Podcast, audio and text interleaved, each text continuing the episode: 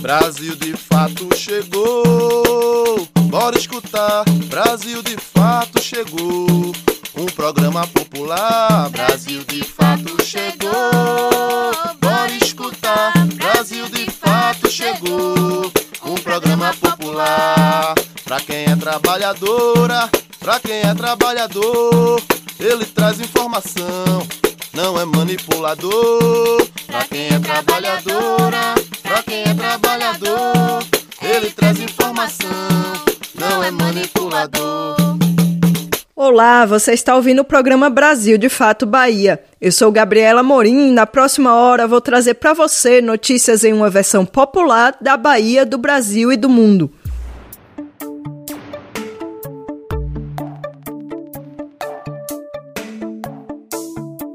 No programa dessa semana tem matéria sobre histórias, trajetórias e experiência das mulheres negras. Entrevista com Joelson Ferreira, articulador da Teia dos Povos, que recebeu o título de doutor por notório saber pela UFMG. Vamos falar também sobre o levantamento do coletivo Intervozes sobre os donos da mídia eleitos esse ano. Tem a agenda dos festivais artísticos que acontecem em novembro na Bahia, além dos quadros É Fato ou É Fake, Cozinha Baiana e Nordeste em 20 minutos.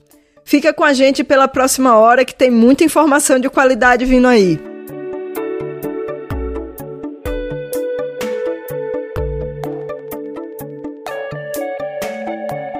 Essa semana tem início o Novembro Negro, período em que as pautas sobre questões raciais se evidenciam nos meios de comunicação em todo o país.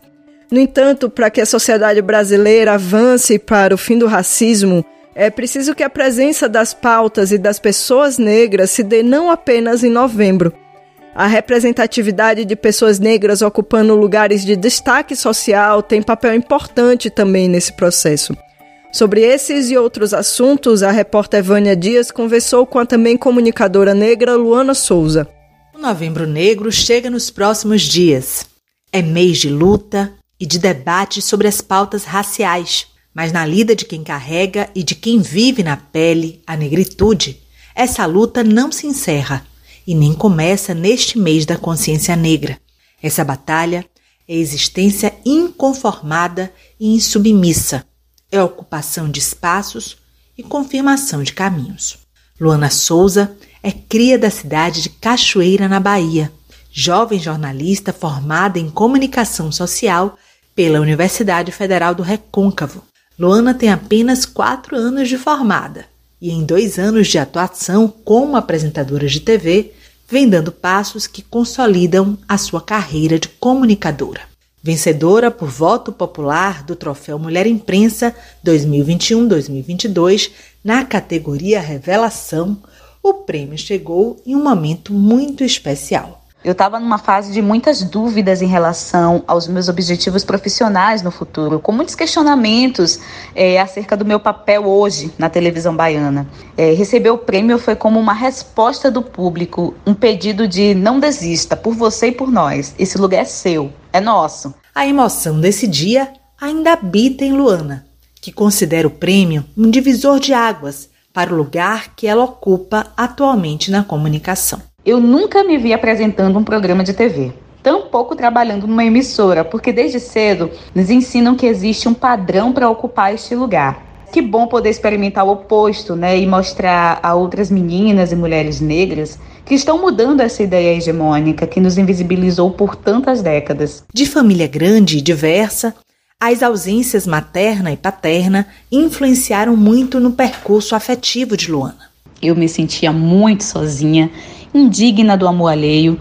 Por isso, acabei me jogando no mundo, na tentativa de mudar a realidade. Da inquietação sobre as experiências que mulheres negras compartilham enquanto coletivo, nasceu o livro Reportagem, que é fruto do seu trabalho de conclusão de curso da graduação. Autora do livro Na Contramão do Afeto, Histórias e Trajetórias Afetivas de Mulheres Negras, Luana Souza ergue a sua voz e outras vozes. A partir das cinco histórias contadas, sendo que a minha história também faz parte dessa narrativa, a gente consegue entender que, independente da classe social, dos acessos sociais e das trajetórias, mulheres negras serão sempre mulheres negras numa sociedade estruturada pelo racismo. Isso significa que antes do seu currículo, dos seus títulos e da sua profissão, a cor da sua pele é o que define a forma como a sociedade vai lhe tratar. Então, as mulheres negras que estão no meu livro compartilham experiências de violências domésticas e sexuais, desigualdade no mercado de trabalho, racismo institucional, maternidade solo, experiências que têm como consequência a solidão, e essa solidão, por sua vez, perpassa pela solidão conjugal, Luana reconhece que, historicamente, os homens negros, quando ascendem socialmente, tendem a se relacionar com mulheres brancas. Mas as discussões em torno dos relacionamentos entre negros têm reformulado o entendimento sobre afeto. Eu penso que o amor preto é sim um ato revolucionário, porque ele é uma das principais ferramentas de combate ao racismo. Se a gente ama o outro ou a outra que também tem a cor que carregamos no corpo, que compartilha a mesma bagagem de luta e resistência a um sistema doentio, a gente está amando a nós mesmos, amando o que vemos refletido no espelho. E é a partir desse afeto que a gente consegue restituir as nossas humanidades. Entrevista Brasil de Fato.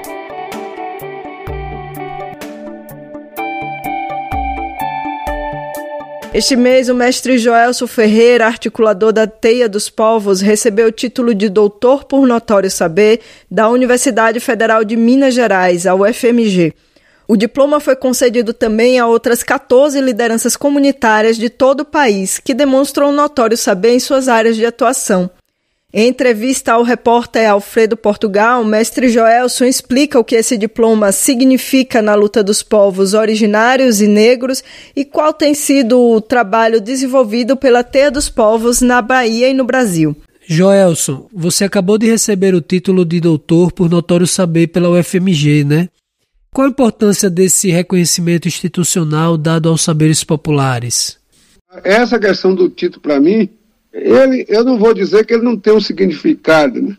É, ele tem um, um significado porque para nós é aproximação com o meio acadêmico, que é muito importante, mas acima de tudo, é, eu me sinto que esse título para nós é simplesmente um reconhecimento do trabalho que a gente vem fazendo, do, da construção das nossas comunidades, então, isso vai ser muito importante para esse diálogo com a academia, com os intelectuais e também para a gente começar a construir uma, um caminho de mão dupla, né?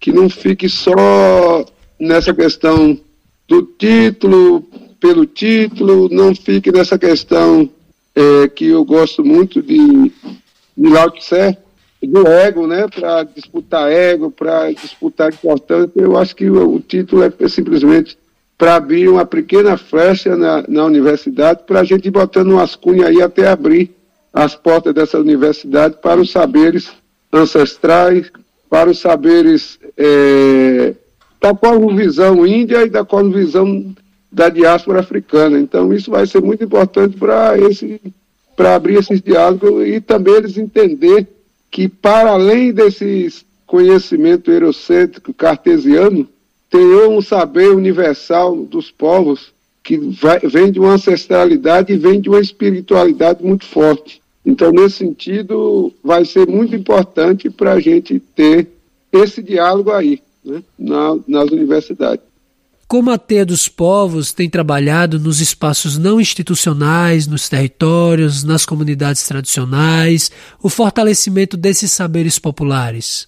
Olha, nós estamos entendendo que é preciso a gente se aproximar dos territórios, das comunidades, das aldeias, dos quilombos e iniciar um diálogo é, que, como eu disse no início, é, a esquerda se afastou desse processo. A esquerda tinha esse diálogo quando era do, é, com as, a teologia da libertação e depois que o Papa João Paulo II destruiu a, a, a teologia da libertação, esse processo todo, que tinha um diálogo muito bom com as pastorais, que tinha um diálogo muito bom com a igreja dos pobres. Então, nós estamos voltando a recaminhar nas comunidades e, principalmente, tentando refazer uma discussão de, em vez de fazer revolução, de construir a revolução, que é o todo um arcabouço para é, discutir a forma de fazer política, que de uns tempos para cá está tá, tá totalmente equivocado. Já vinha equivocado, que era a noção de fazer uma revolução para os outros. Né? Isso levou muitos equívocos, muito, muita incapacidade de entender o lugar do outro. Né? Porque ele veio para fazer para o outro. Então, quando você vem para fazer para o outro, significa que é, o outro não tem muita coisa a doar, só tem a receber. E nós estamos querendo construir uma, uma discussão política para reverter esse quadro, né? Re, fazer uma reformulação no pensar político das esquerdas, no sentido de construção. Então, construção você traz e você também leva. É uma pista de mão dupla. E também piramidal. Né? A relação da discussão política nesse tempo foi de uma pirâmide. Uma classe média é, politizada, intelectualizada, que foi para um, é, os processos que eles também, com a, eu, um pouco de arrogância, entendiam que só eles tinham conhecimento. Então ficou difícil de fazer a troca dos conhecimentos. Ficou difícil entender que o outro lado também tem conhecimento, e conhecimento muito antigo, conhecimento de 40 mil anos, de 5 mil anos, é, conhecimentos milenares. Então, quando você vem com a pista de uma mão só, você não consegue levar esse outro conhecimento é, ancestral, milenar, para fortalecer aquele conhecimento que muitas vezes é curto, né?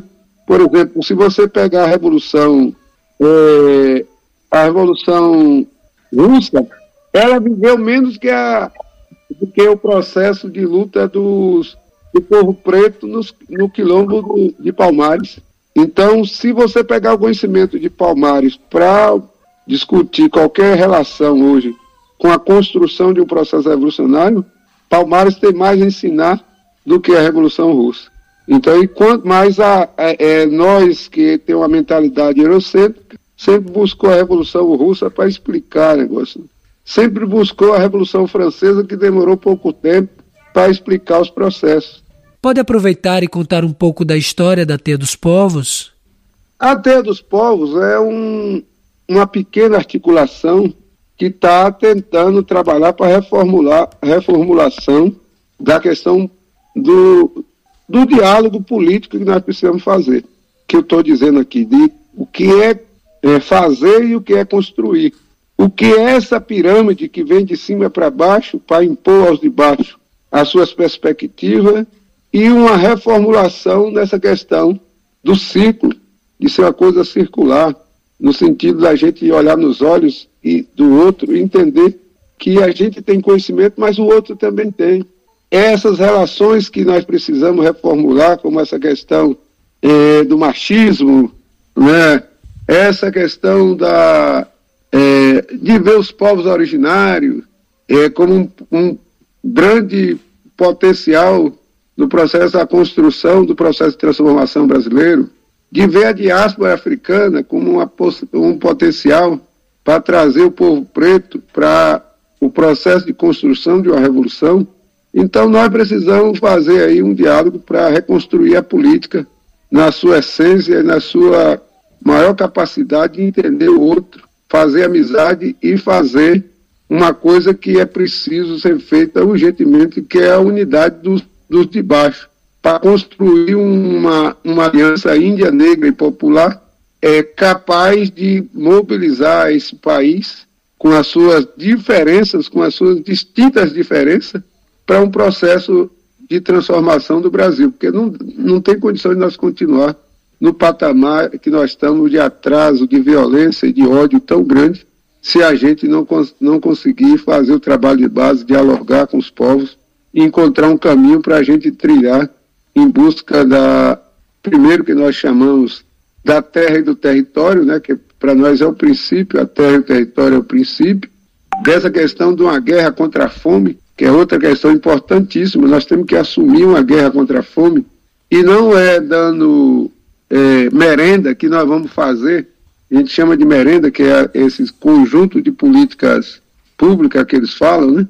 É, é cesta básica, é, é um auxílio em dinheiro, é um bocado de coisinhas que a gente acha que é importante, mas ele não resolve tudo e nem todo mundo está no mesmo patamar de todo mundo. Eles balizam a gente pela igualdade burra e nós somos desiguais. Então nós precisamos entender, tra tratar a desigualdade com desigualdade, para a gente entender o mundo que a gente quer construir de igualdade, mas depois que nós, todo mundo tiver oportunidade.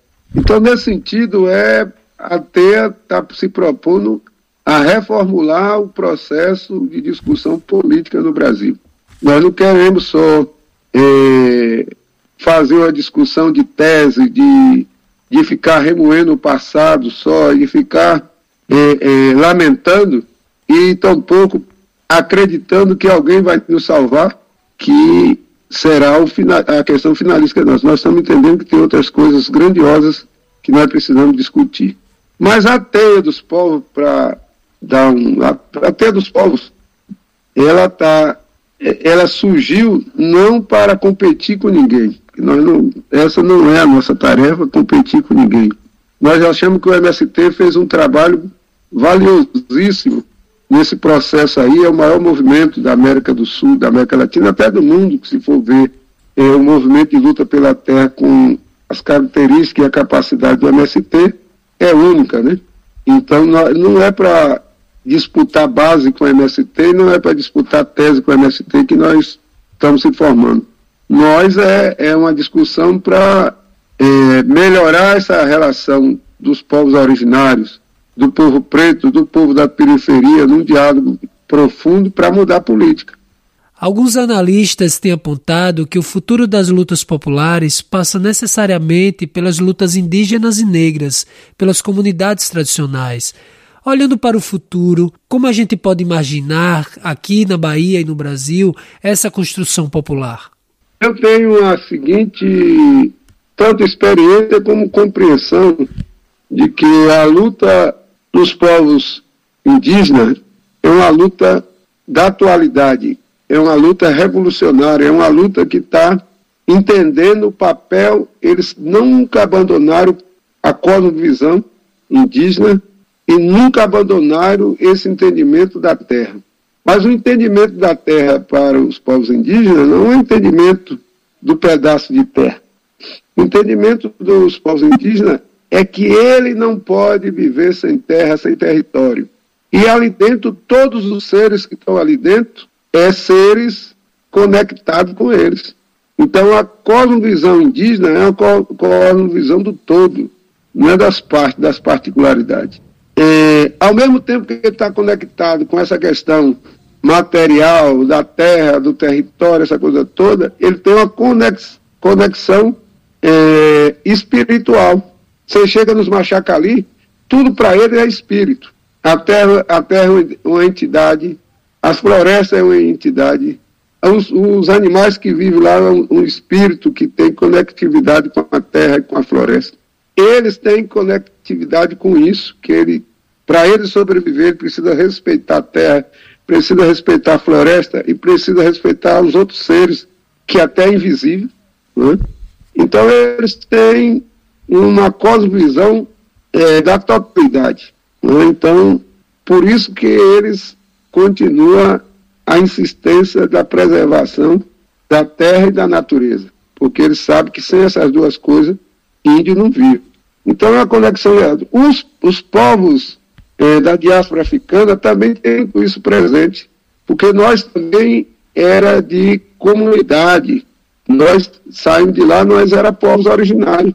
O povo banto, que foi o primeiro povo a chegar aqui, era povos com processo na, originário, os povos indígenas que veio de lá, várias tribos, várias coisas. Então nós precisamos conectar com isso para a gente fazer esse entendimento maior de país, de nação, para a gente construir esse processo grandioso que a gente está falando, né? é, de uma de retomada da terra, retomada do território, que o território que é a, é a construção da comunidade. Não adianta tomar o território se não construir uma comunidade. Não adianta construir uma comunidade se ela não tem a cosmovisão de ligar com todo, com todo o aspecto que está na terra, que, e fazer uma ligação com, a, com a ancestralidade desses povos e também fazer uma conexão com a questão espiritual, porque nós não somos só matéria.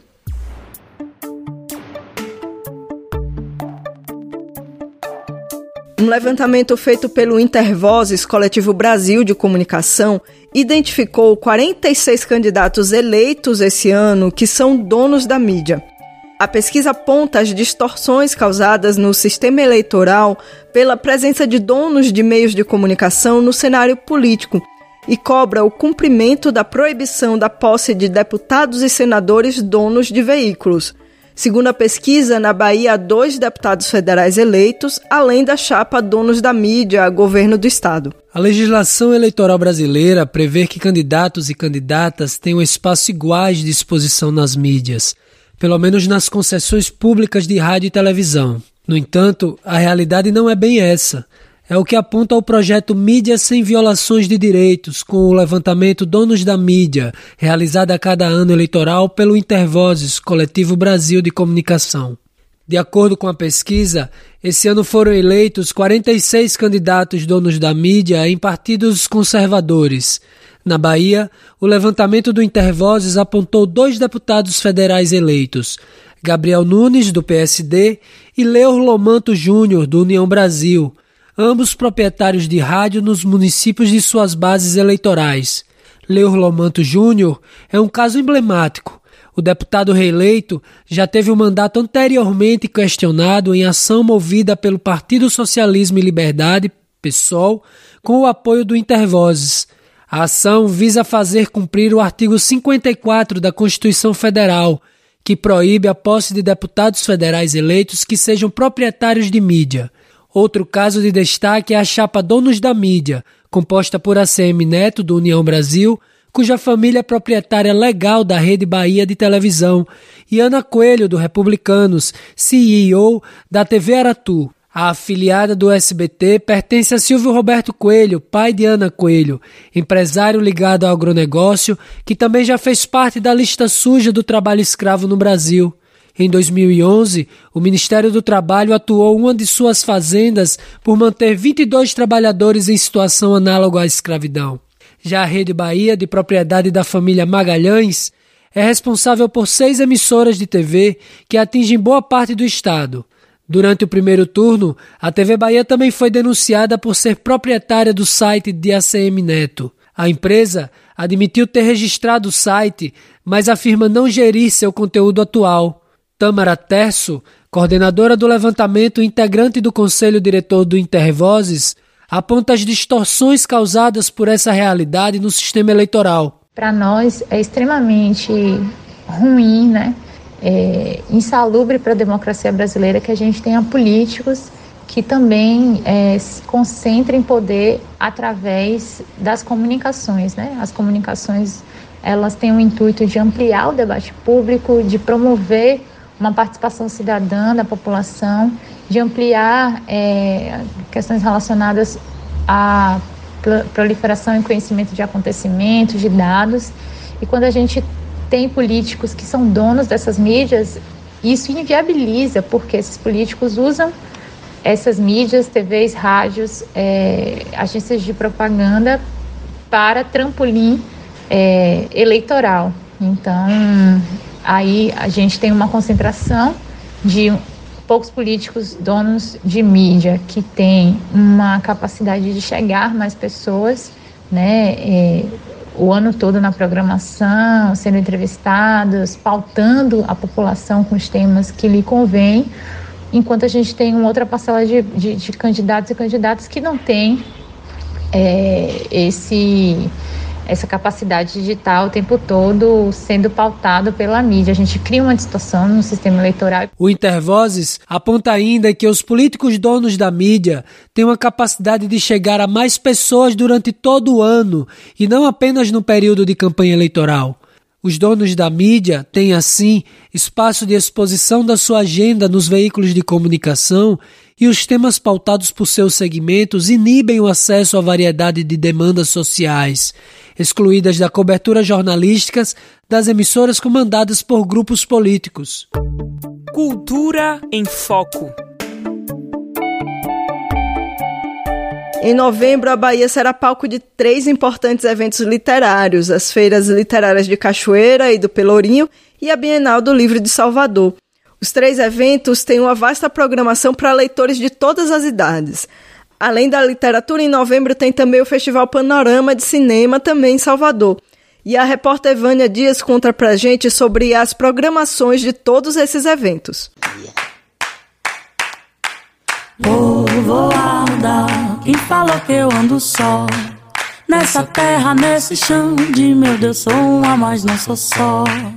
Chega novembro e a cidade de Salvador oferta tanta opção cultural que é preciso organizar muito bem a agenda para acompanhar e participar de perto de todo o agito. Por isso, o Brasil de Fato Bahia preparou alguns destaques para te ajudar a escolher e a fazer a programação que mais combina com você. O Panorama Internacional Coisa de Cinema acontece de 3 a 9 de novembro e chega à maioridade. São 18 edições e, como diz o lema deste ano, a nossa fome de cinema só aumenta. Para saciar essa fome de carne e osso, essa fome de cinema de rua no centro histórico de Salvador, o Panorama traz filmes de 22 países em competitiva internacional. As produções baianas também ganham lugar especial na programação. Entre os longas baianos estão Cidade Porto, de Bernardo Atal, e Mungunzá, de Ari Rosa e Glenda Nicásio. Nas listas de curtas serão exibidos Assentamento, de Chay Andrade, não Vi no Mundo para Ser Pedra, de Fábio Rodrigues Filho, e O Ovo, de Rayane Teles.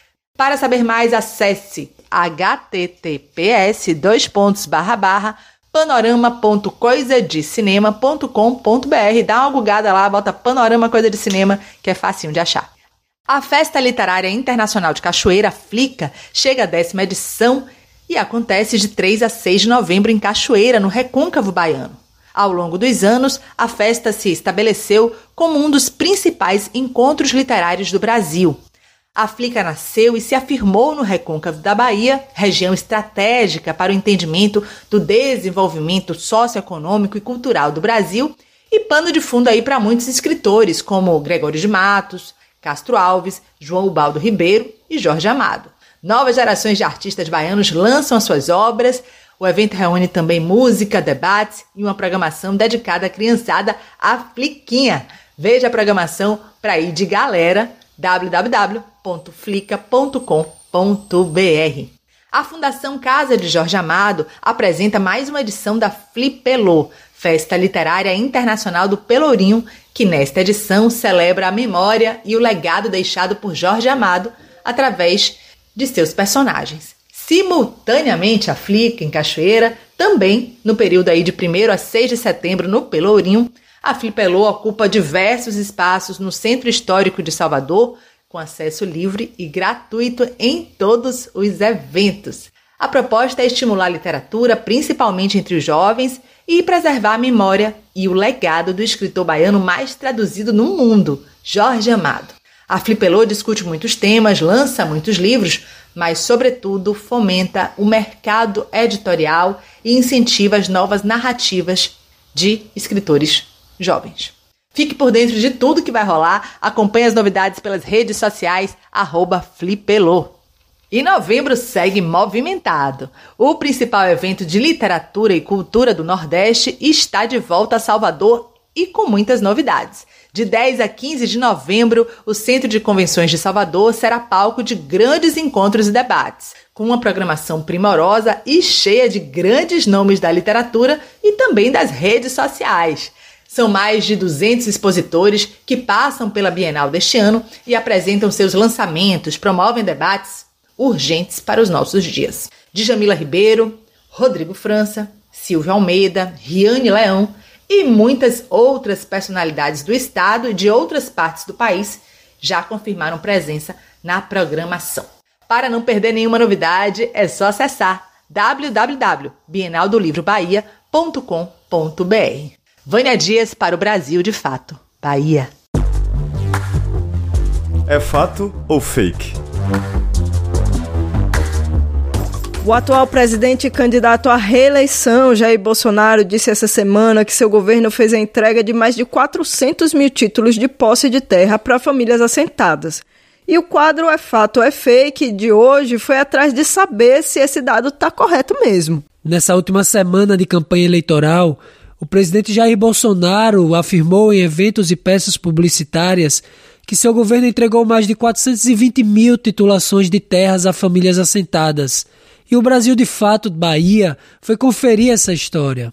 De acordo com o sistema de informações de projetos da reforma agrária do próprio governo federal, foram entregues, na verdade, 370 mil títulos. E mais, a maioria desses títulos, 88%, são provisórios. Muitos deles também são documentos que foram concedidos em governos anteriores e foram apenas renovados no governo atual. De acordo com o levantamento feito pelo Brasil de Fato, das cerca de 1 milhão e 300 mil famílias assentadas no país hoje, apenas 9 mil, isso mesmo, 9 mil alcançaram essa condição na gestão de Bolsonaro. É preciso lembrar também que esses registros provisórios sequer fazem parte de uma política pública criada no governo atual. Eles, na verdade, atendem ao que determina uma lei de 1993, que fala justamente sobre a obrigação do Estado de renovar esses títulos. Então, essa foi mais uma fake news espalhada pelo candidato Jair Bolsonaro. De Lençóis para o Brasil de Fato Bahia, Alfredo Portugal.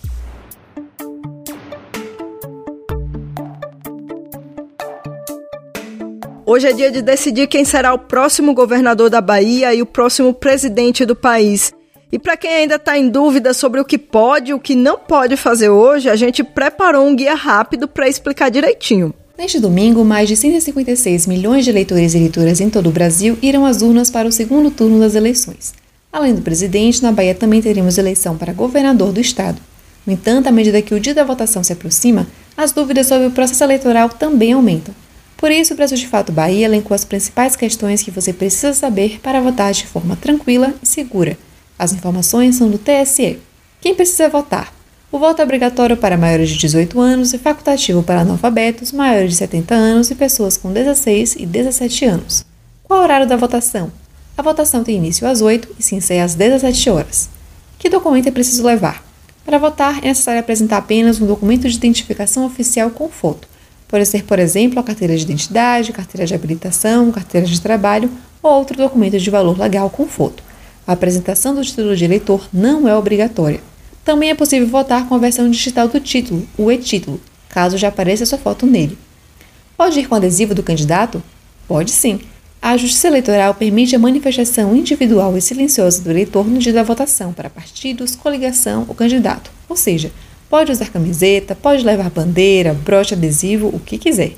Mas atenção, a propaganda eleitoral é proibida. Não é permitido pedido de voto para candidatos, partidos ou coligações, distribuição de panfletos, santinhos ou quaisquer materiais de divulgação. Pode votar de bermuda, regata, chinelo? Pode sim, não há proibição para nenhum desses itens. É permitido o uso de celular? Na cabine de votação? Não. Neste ano, antes de ir para a cabine, o eleitor deverá deixar o aparelho celular desligado, seguindo as orientações do mesário. Como será a acessibilidade nas urnas? Eleitores com deficiência ou mobilidade reduzida poderão contar com a ajuda de uma pessoa de sua escolha na hora da votação. A urna de 2022 terá ainda legenda em Libras, sistema Braille e serão disponibilizados nas sessões eleitorais fones de ouvido para leitores cegos ou com baixa visão. Como justificar o voto? Se no dia da votação você estiver fora do seu município, deve justificar a ausência às urnas. A justificativa poderá ser feita no dia da eleição, dentro do horário da votação, ou até 60 dias após cada turno da votação. Quem não votou no primeiro turno pode votar no segundo? Não só pode, como deve.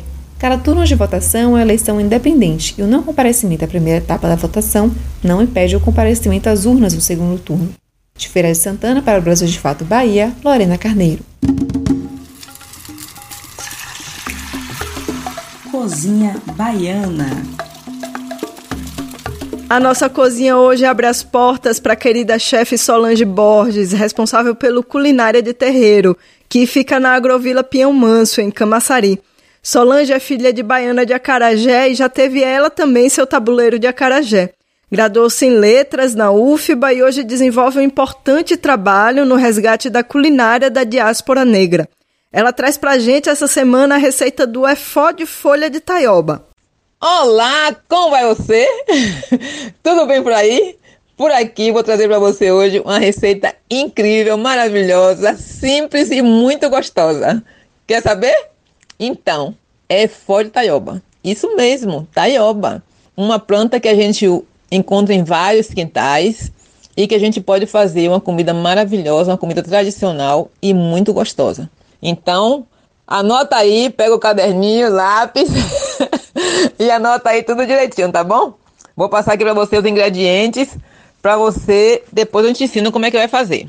Então, para fazer o efó de taioba, você precisa de 1 kg de taioba cozida e picada, 100 ml de azeite de oliva, 300 gramas de cebola branca, 5 colheres de camarão inteiro, camarão defumado, viu gente? 5 colheres de camarão seco moído, 5 colheres de castanha moída, 5 colheres de amendoim moído, 500 ml de leite de coco, coco de verdade, viu gente? Pega o coco, quebra o coco e faz. Senão você compra um coco de boa qualidade. Sal a gosto, você verifica de acordo com o sal do camarão, tá? E para finalizar, você coloca por cima coentro largo, se você tiver, ou um outro coentro, tá bom? Básico que você precisa fazer é pegar a taioba e você vai pegar ela, vai cortar em tirinhas bem cortadinha e vai colocar na água para ferver por mais ou menos 5 minutos. A taioba tem oxalato, então é oxalato é um, um leitezinho que aparece em algumas folhas quando você corta. Então esse oxalato pode deixar sua boca é, com a picância, é, um pouco inchada. Então você precisa de ferver a taioba. Você ferve bem a taioba e depois você lava em água corrente. Lavou, você espreme ela para tirar toda a possibilidade do oxalato depois disso, você pode fazer sua receita, tá bom? Como é que você faz a receita, Solange? Simples, simples, simples. Coloca a frigideira no fogo, coloca o azeite doce, puxa a cebola, né? Que a gente fala puxar a cebola, deixar a cebola num tom é, translúcido, um tom transparente. Depois disso, você vai acrescentando os outros, os outros produtos. Você acrescenta o camarão, a, a castanha, todos os outros produtos. Quando faz aquela mistura, fica uma mistura bem gostosa, bem homogênea. Aí você coloca a, a folha da taioba, dá uma mexida nela, né? Movimenta bem, mexe. Aí coloca o leite de coco, deixa cozinhar um pouquinho e para finalizar você joga, coloca, né? O coentro largo por cima. É uma receita maravilhosa, simples, fácil de fazer, ingredientes que a gente encontra com facilidade. Então, não perde essa oportunidade, faz essa receita incrível. E se você quiser mais receita da chefe Solange Borges, é só ir lá no YouTube, nosso canal do YouTube. Tem as receitas e também temos algumas receitas no nosso canal, no nosso perfil aqui no Instagram. Prazer grande estar aqui com você, compartilhando saberes e sabores ancestrais. Grande beijo!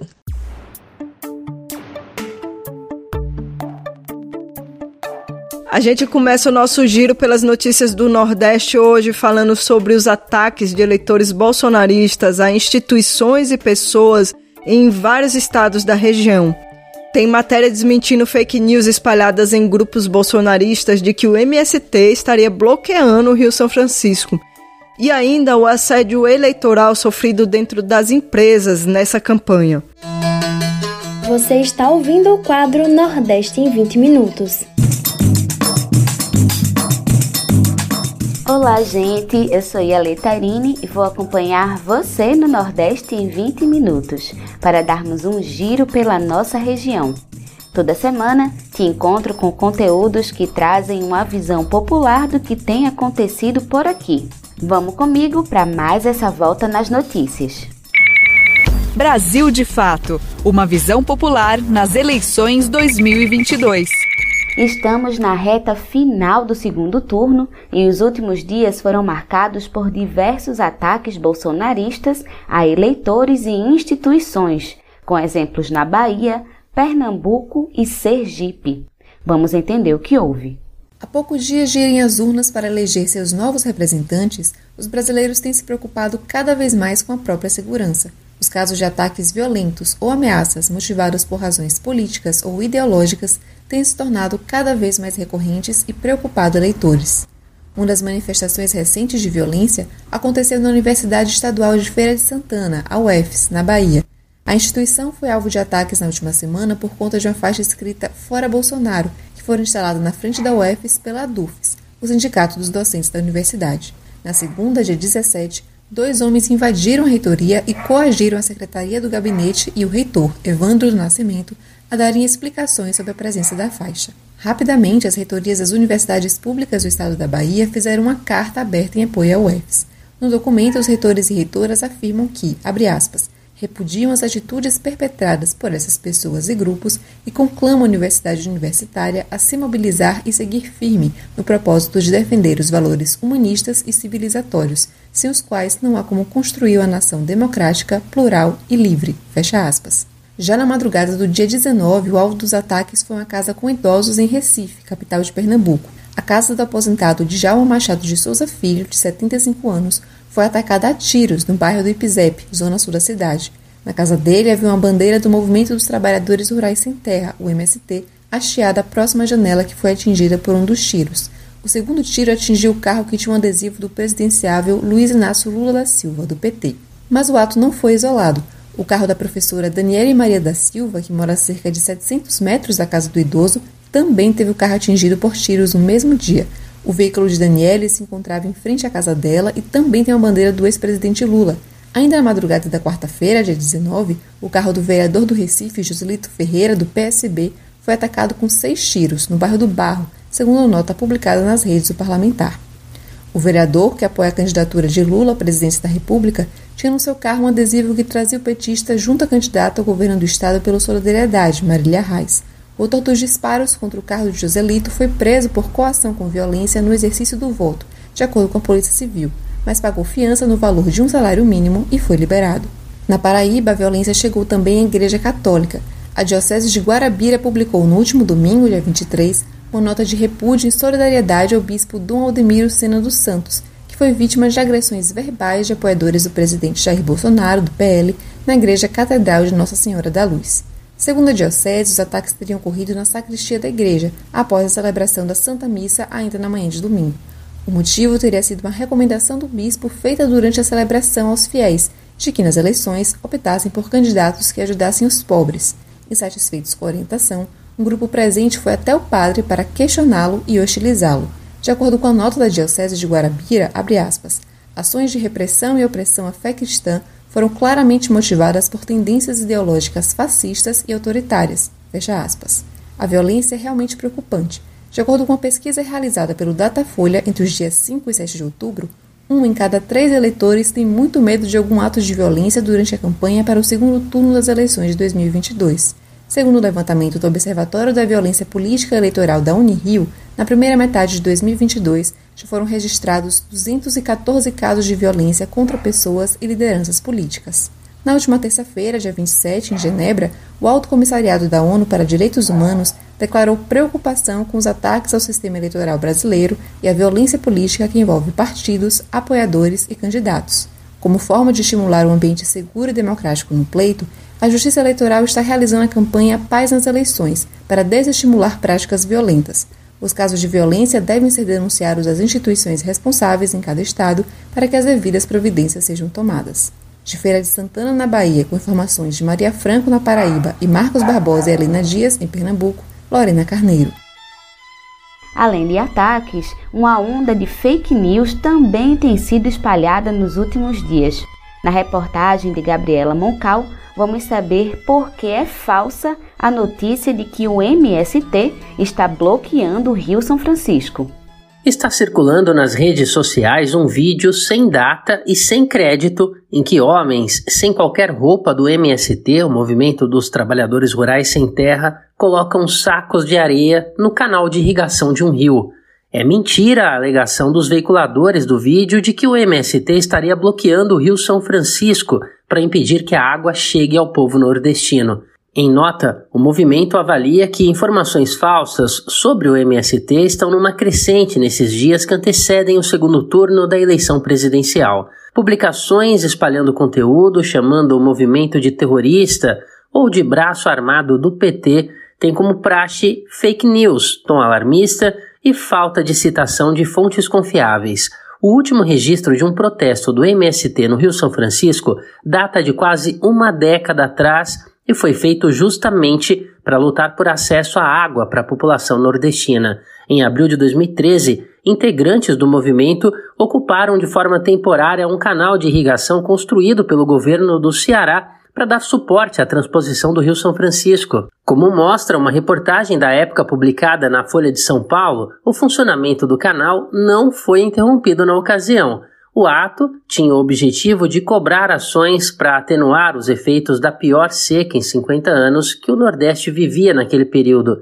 Criticando a política hídrica do governo cearense, então sob gestão de Cid Gomes do PDT, o Movimento dos Trabalhadores Rurais Sem Terra denunciou na época que ela privilegiava o agronegócio em detrimento da agricultura familiar e, por meio do ato, reivindicou uma reunião com o governador. De São Paulo, da Rádio Brasil de Fato, com reportagem de Gabriela Moncal. Locução: Douglas Matos. Brasil de Fato Uma visão popular nas eleições 2022. Acompanhe a cobertura completa no site brasildefato.com.br.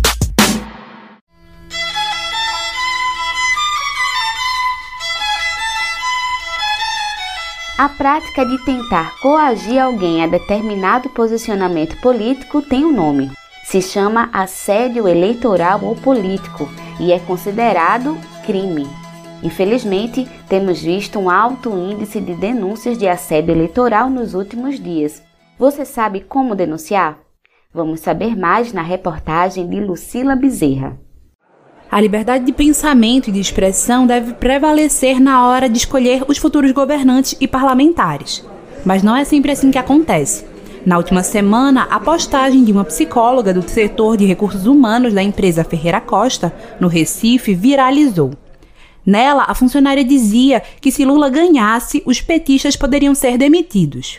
A prática de tentar coagir alguém a determinado posicionamento político tem nome e se chama assédio eleitoral ou político e é considerada crime pelos artigos 299 e 301 do Código Eleitoral. A procuradora do Trabalho, Vanessa Patriota da Fonseca, explica o que é assédio eleitoral e seu impacto no ambiente de trabalho. O assédio eleitoral, então, ele fere a liberdade de consciência, de expressão, de orientação política, constantes dos artigos 1 e 5 da Constituição da República, que protegem o livre exercício da cidadania, né, principalmente por meio do voto.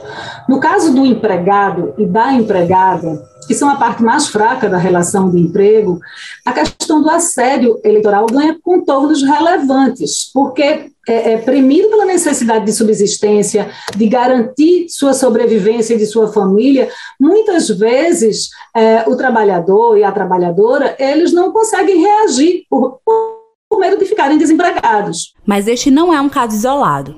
Muitas denúncias em forma de vídeo tem tomado as redes sociais mostrando empregadores coagindo funcionários a votarem em seus candidatos. Alguns casos, eles ameaçam de demissão. Em outros, oferecem dinheiro. Foi assim como um empresário no Pará. Após a autuação do MPT, ele teve que se retratar publicamente por oferecer dinheiro aos seus funcionários para que estes votassem no candidato à presidência Jair Bolsonaro. A procuradora do trabalho explica como funciona o procedimento. Em caso de recebimento de denúncia, é instaurado imediatamente um procedimento investigatório que pode levar ao ajuizamento de uma ação civil pública em face do empregador, para que o mesmo seja condenado a se abster de praticar essas condutas ilícitas e a pagar a indenização pelo dano moral coletivo causado. É, pode também levar à assinatura de um termo de ajuste de conduta. A prevenção é algo que é muito complicado a gente falar no ambiente laboral. Né? Eu acho que a questão principal é dos trabalhadores se unirem, levarem a questão aos, a, aos seus representantes sindicais, né? para conseguirem diluir e não, ficar, não ficarem expostos individualmente. As centrais sindicais e sindicatos têm criado medidas no sentido de proteger o voto dos trabalhadores e trabalhadoras. O presidente da Central Única dos Trabalhadores de Pernambuco, Paulo Rocha, afirma que apesar da grande quantidade de denúncias, esta realidade não é nova. A CUT, junto com mais outras cinco centrais, foram ao Procurador-Geral do Trabalho em Brasília e colocaram as preocupações e solicitaram medidas para coibir essa situação. Então, de forma que a gente tem se movimentado, temos ficado atento. Agora, o assédio, é, quando vem aparecer um assédio, feito nós encontramos, temos visto agora, é porque provavelmente tem acontecido muito assédio na surdina, porque esse tema é uma coisa muito difícil de provar. Caso você ou alguém que você conheça tenha sofrido assédio eleitoral, é possível denunciar no site do Ministério Público do Trabalho ou pelo aplicativo Parradal. Também no site da Central Única dos Trabalhadores, no sindicato da sua categoria ou nas procuradorias regionais do trabalho. A denúncia pode ser feita de forma sigilosa ou anônima. Portanto, a gente indica que os sindicatos fiquem atentos, solicita que as pessoas que sejam assediadas procurem os seus sindicatos porque a pessoa pode votar em quem quiser, porém tem que votar com sua consciência, com sua determinação, com liberdade para fazer a sua escolha. Sobre o caso da psicóloga da Ferreira Costa, a empresa informou, através de nota, que a funcionária foi demitida e que a empresa não compactua com tais atitudes que teriam sido feitas em sua rede social pessoal. A suspeita de assédio está sendo investigada pelo Ministério Público do Trabalho. Brasil de Fato Uma visão popular nas eleições 2022. Acompanhe a cobertura completa no site brasildefato.com.br.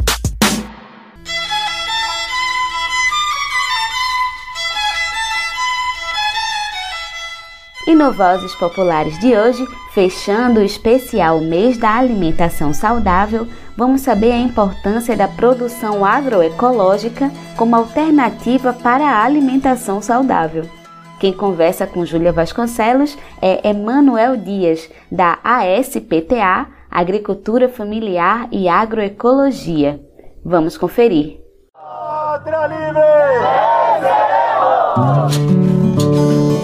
Vozes Populares. Esse mês falamos bastante sobre alimentação e sobre o que chega na nossa mesa. Passamos pelos alimentos contaminados por agrotóxicos, pelos ultraprocessados e pela perda de qualidade da alimentação escolar. Mas existe um outro caminho possível? Pesquisadores, movimentos populares do campo e da cidade e agricultores familiares apontam que sim, a produção agroecológica. Eu sou Julia Vasconcelos e te convido para mais um Vozes Populares.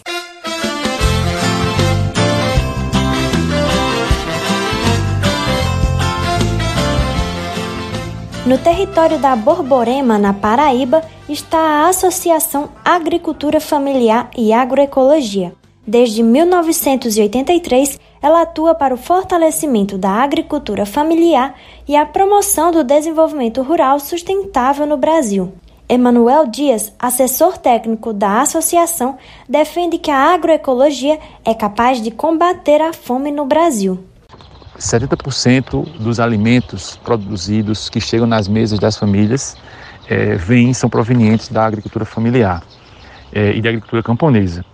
Então, geralmente, esses agricultores e agricultoras, eles é, desenvolvem princípios agroecológicos é, que conseguem fazer uma produção de alimentos é, descentralizada, que consegue diversificar um conjunto de cultivos em suas propriedades.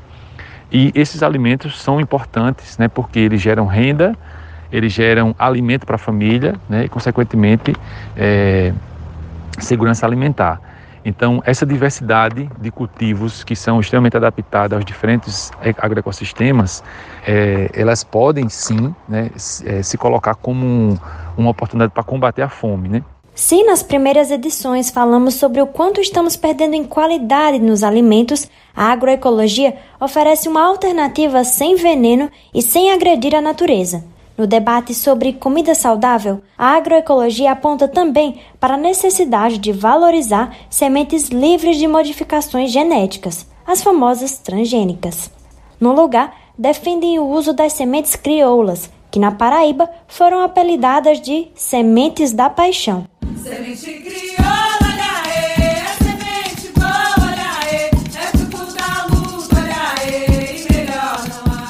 sementes tradicionais selecionadas que foram utilizadas e guardadas por agricultores passadas de geração em geração. Elas são importantes para garantir uma alimentação saudável, diversificada e de qualidade.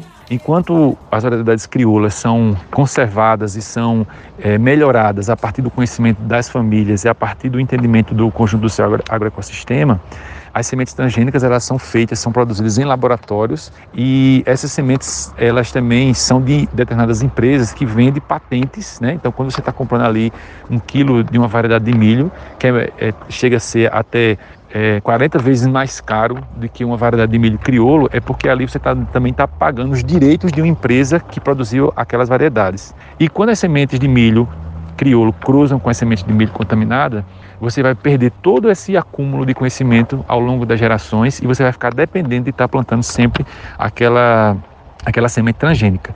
Então é por esse motivo né, que a gente tem conhecimento que os agricultores e as agricultoras defendem é, de forma de maneira muito forte essas suas variedades é, para manter né, as lembranças dos seus antepassados, mas também para manter toda essa produção é, diversificada de alimentos. Para ter acesso a esses alimentos, Emanuel indica buscar feiras agroecológicas, quitandas, cestas agroecológicas e, sobretudo, comprar diretamente das mãos dos agricultores. Assim, você terá acesso a um produto saudável com preço de mercado local e ainda ajuda a fortalecer a agricultura familiar e camponesa. Quer saber mais sobre tudo isso? Acesse o nosso site www.brasildefato.com.br. Lá você encontra experiências agroecológicas ao redor do Brasil e entende mais sobre a importância de defender esse modelo de produção.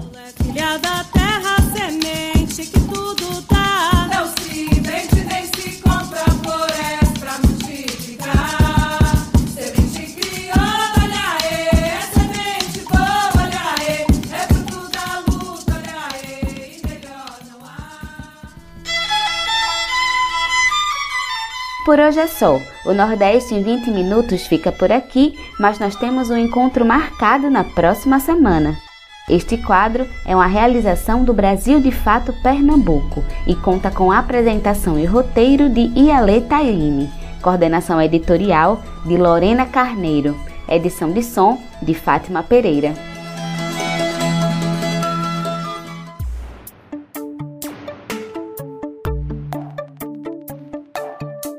Nosso programa vai chegando ao fim. Se você quiser entrar em contato conosco, enviar suas sugestões, manda uma mensagem para o WhatsApp 75998439485. Participaram deste programa Lorena Carneiro na edição, reportagem e produção, Fátima Pereira na edição técnica, Vânia Dias e Alfredo Portugal na reportagem, eu, Gabriela Morim, na locução, roteiro e produção e todo o coletivo que constrói o Brasil de Fato Bahia. Nós ficamos por aqui, boa semana e até o próximo programa.